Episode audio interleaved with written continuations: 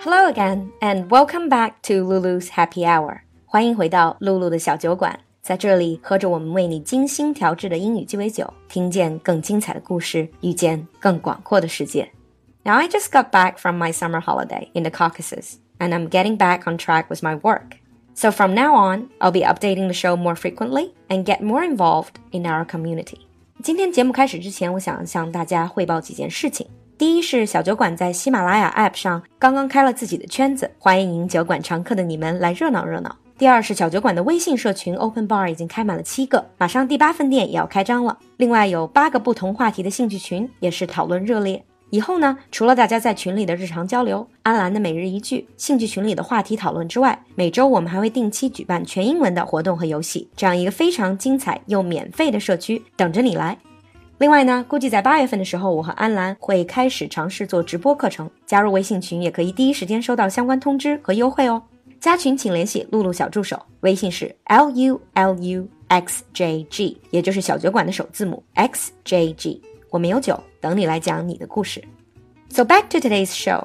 We're now at the height of summer, possibly the hottest period of the year. But it is also the season for the fashion conscious. If you're fashion conscious, that means you care about fashion, you care about how you dress, and you have your own style.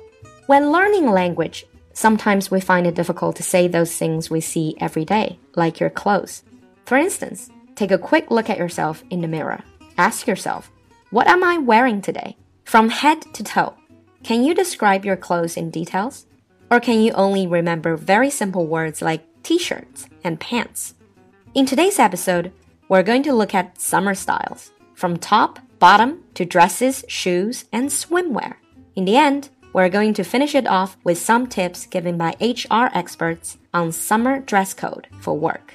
今天的节目里，你不仅能 get 到夏日着装的一些常见但是老师不会教的词汇，还会听到关于夏日职场着装的小贴士哦。So on with the show. About summer styles, we start from the top. So this is what you wear on the top half of your body. First thing comes to mind t-shirt, or sometimes we just call it a T, a little white T, T E E for t-shirt. For men, if you want to be more formal, you can wear a button-down shirt, a button-down shirt. Of course, you can choose long sleeve or short sleeve. Sleeve, S L E E V E, 袖子, so long sleeve shirt, short sleeve shirt. One of the items that got really popular among men is something called a polo shirt. A polo shirt, P O L O，本来的意思是马球，but we usually call it 高尔夫球衫或者是网球衫。Polo shirt is not as casual as a t-shirt, but it's less formal than a button-down shirt. You can wear it for different occasions.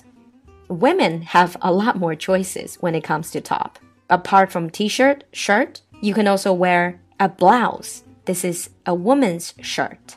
For those of you who are very confident about your figure, you can wear a cropped top. C R O P P E D. Cropped top is a very short top that sometimes shows your waistline. 有的时候露脐的短上装 cropped top. For more casual situation, both men and women can wear a tank top. T A N K. A tank top is a top without sleeves. 背心 tank top. For girls, you can also choose a cami top. C A M I. A cami top. This is sexier than a tank top because it has thinner straps. Strap, S T R A P, 肩带，吊带上衣叫做 cami top. Even sexier, we have tube top. T U B E, tube top. This is without any straps. A strapless tube top, 无肩带裹胸上衣 tube top. Whenever we talk about tops or dresses, we do mention neckline. This is the shape of the neck. One of the popular neckline is V-neck.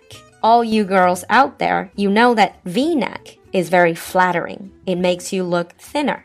Lately, cold shoulder and off the shoulder also got really popular. Cold shoulder is like a t-shirt, but the shoulder part is cut out. So cold shoulder top. 露肩 off the shoulder, both of your shoulders are out and it's a very low neckline. 露肩的一字领 So you can say a cold shoulder top or off the shoulder top. They seem to get really popular these days.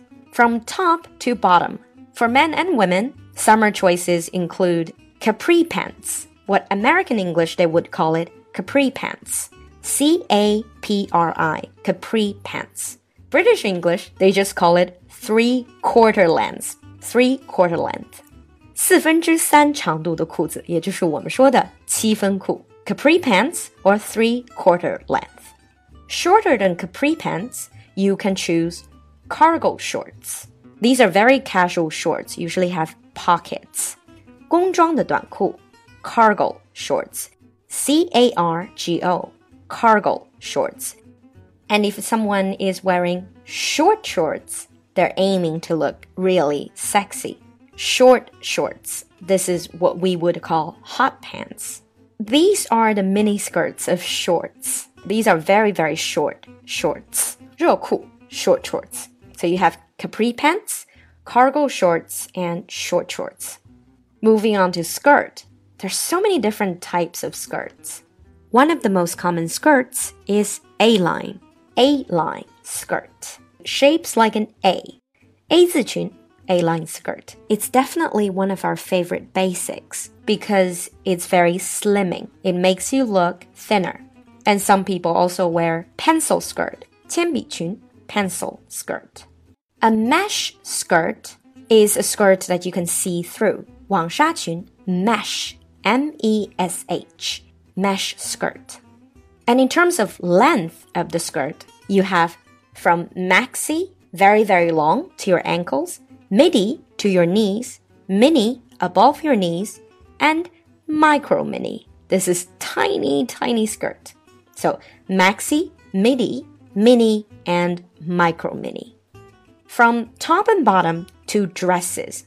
Dresses are my favorite. I don't really have a lot of bottoms. I generally just have dress. So the difference between skirt and dress is skirt is only a bottom, but dress covers your whole body.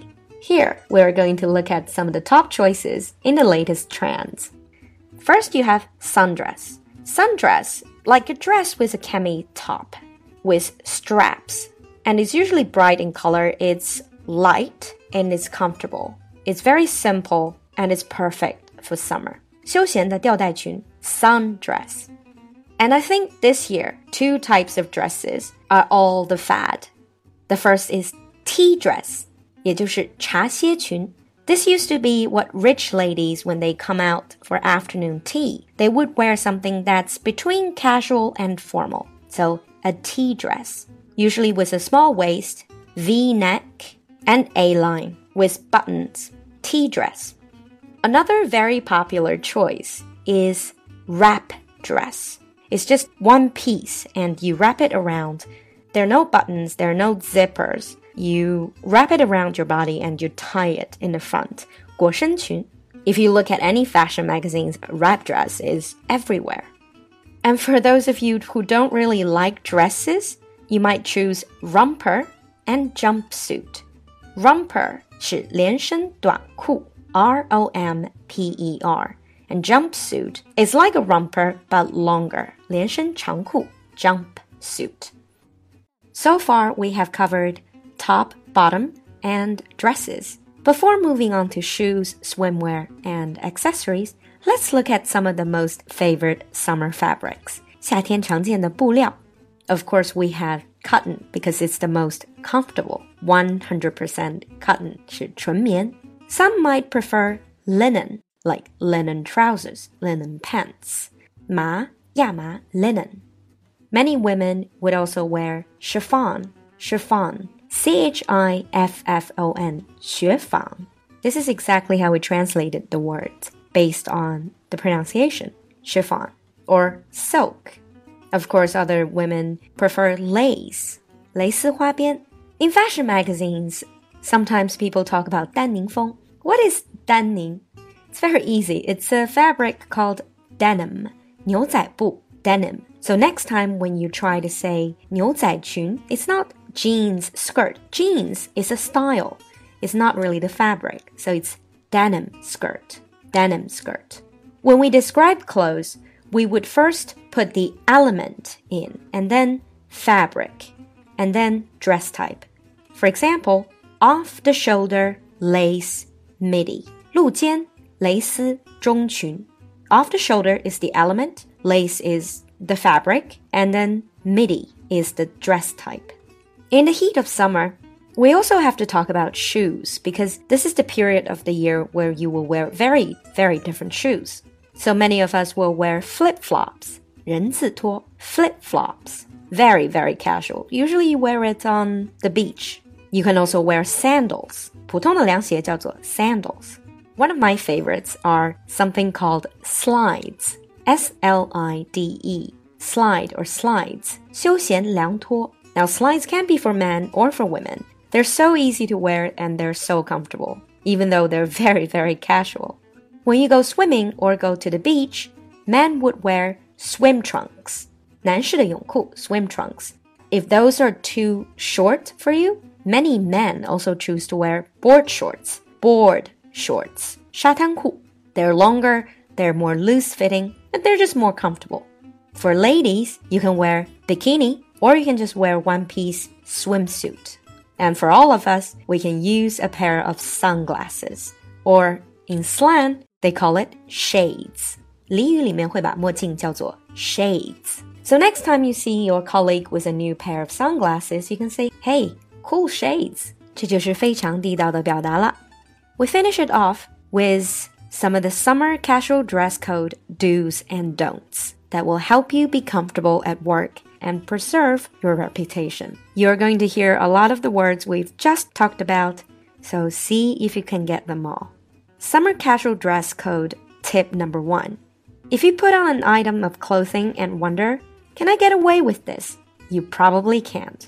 Can I get away with this? Meaning, is it okay if I wear this? If you have to think, then the answer is probably no. Tip number two make friends with your iron. Capri pants may be fine in your company, in your organization, if they're not fresh out of the dryer. Make sure you iron them. Tip number three never wear flip flops to work unless it's specifically stated in your company's dress code that flip flops are okay. And what are considered flip flops isn't always clear. Make sure your sandals are not going to be considered too casual. Tip number four don't wear shorts unless your company's dress code specifically states that shorts are okay. And if you're going to wear shorts, keep them long, just a few inches above the knee, nothing shorter.